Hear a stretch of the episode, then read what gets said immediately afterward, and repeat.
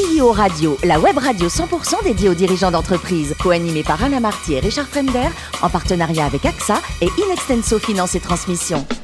Bonjour à tous, bienvenue à bord de CEO Radio. Vous êtes plus de 38 000 dirigeants d'entreprise abonnés à nos podcasts. Merci à toutes et tous d'être toujours plus nombreux à nous écouter chaque semaine. Vous le savez, vous pouvez réagir sur nos réseaux sociaux et notre compte Twitter CEO Radio-du-bas TV. Aujourd'hui, j'ai la chance de recevoir Ignacio Tirado, DG d'Easy4 Pro. Bonjour Ignacio. Bonjour. Alors vous êtes né en Argentine et on peut dire que vous avez grandi dans les vignes. Pourquoi est-ce que vous n'avez pas d'ailleurs travaillé dans les vignes pour continuer dans cette voie-là? En effet, en effet. En fait, je suis né au Chili. Mais j'ai grandi en Argentine. Ça, c'est tout à fait juste. Et entre les vignes, avec la famille qui travaille toujours dans les vignes et compagnie. Et en effet, je... les côtés artistiques, c'est pas un côté qui s'est donné très bien à moi. Je mhm. pense que pour faire du bon vent, il faut ah être un peu un artiste. C'est pas faux. Alors, vous allez devenir ingénieur, c'est ça? En Argentine? En Argentine. À la base.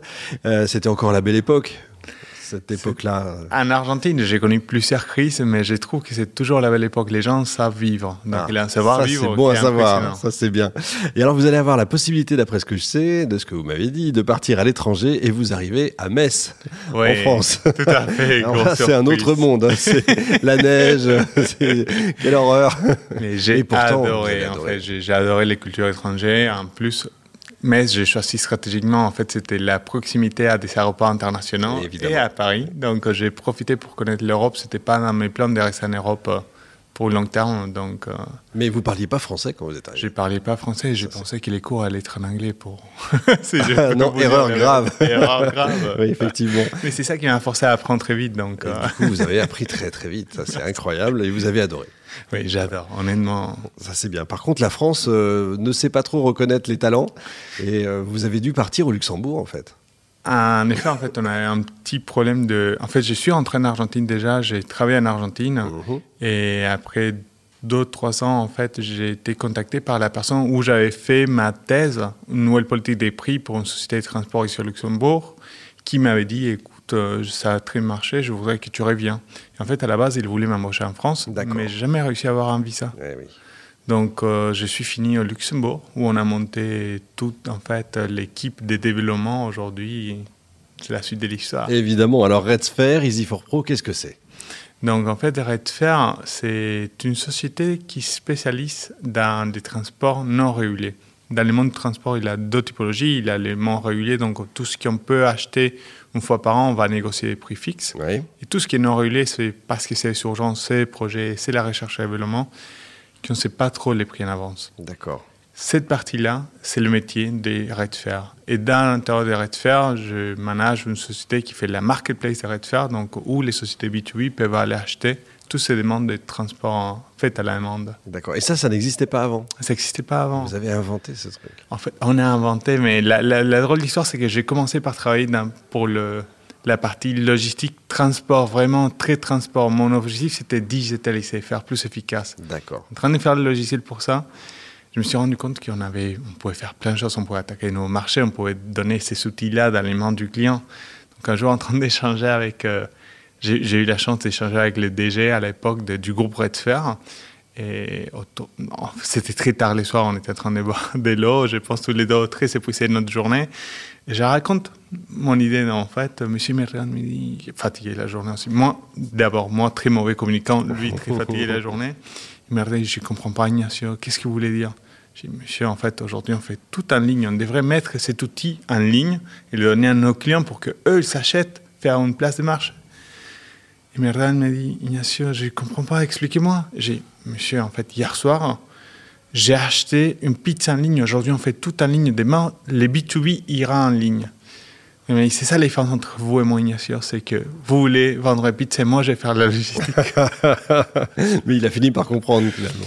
En fait, mieux que ça, parce que quelqu'un, en fait, j'ai considéré un peu mon mentor, en fait, lui, il a il, est extrêmement intelligent, c'est une personne incroyable et pas drivé par l'ego. Hmm. Donc en fait, très vite il est revenu, il est, en fait l'idée il l'a améliorée parce qu'honnêtement l'idée était très simple, très basique.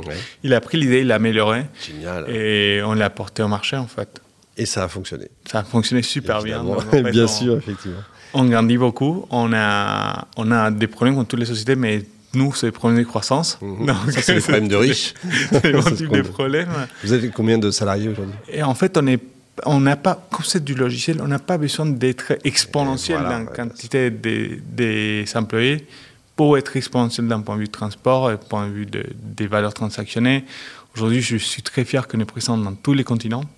Donc même en Argentine, on a des transports en Argentine. Donc je suis ravi en Argentine, nous pas un autre, sans savoir oh, aucun employé en Argentine. Oui, bien sûr. C'est ça la force du, logiciel, évidemment. Mhm. Mais si vous voulez savoir, les groupes Redfair, en fait, il a 500 employés. D'accord. Et il a une transaction autour de 400 millions d'euros de transport. Ok, très bien, je comprends. Les projets que vous avez pour euh, Easy for Pro Easy, pour, euh, Easy for Pro, en fait, aujourd'hui, on a une on, grandit beaucoup. Mais aujourd'hui, ces marchés-là n'existent pas. Donc, en fait, on est prêt à les conquérir. Et en Europe, on est définitivement leader. D'accord. Et aux États-Unis, on est dans les top 3. Un, un des acteurs très établis aux États-Unis et qui garde bien sa place, mais on va réussir. et lui, par contre, d'entrer en Europe, c'est très très difficile parce que les Américains, ils ont du mal à comprendre que l'Europe n'est pas un pays. En fait, c'est un autre monde en plus. C'est plusieurs pays. Effectivement. C'est vrai que euh, sur la géographie, ils sont pas très très bons. Votre. Euh, non, mais culturellement, je, en fait, on comprend pas que l'Italie ne fonctionne pas comme la France, que la France ne fonctionne pas comme l'Allemagne. C'est complètement différent. Oui, je suis d'accord.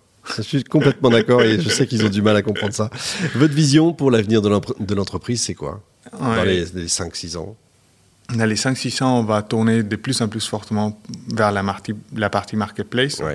Donc la partie marketplace, ça veut dire que on, on va transactionner tout type de, de transports. Donc euh, des bases, on est une société très camion, véhicule léger et van, fourgon. Mhm. Et aujourd'hui, plus de 50% c'est déjà des avions dans la partie marketplace, ah en sachant que Redfair, avant ça, il faisait très très peu d'avions. En fait, ça représentait à peu près 10%, je pense. c'est un nouveau marché, en fait. Donc c'est un nouveau marché. Hmm. On a commencé à faire beaucoup de maritimes et beaucoup de colis, donc euh, entreprises type DHL, TNT, FedEx.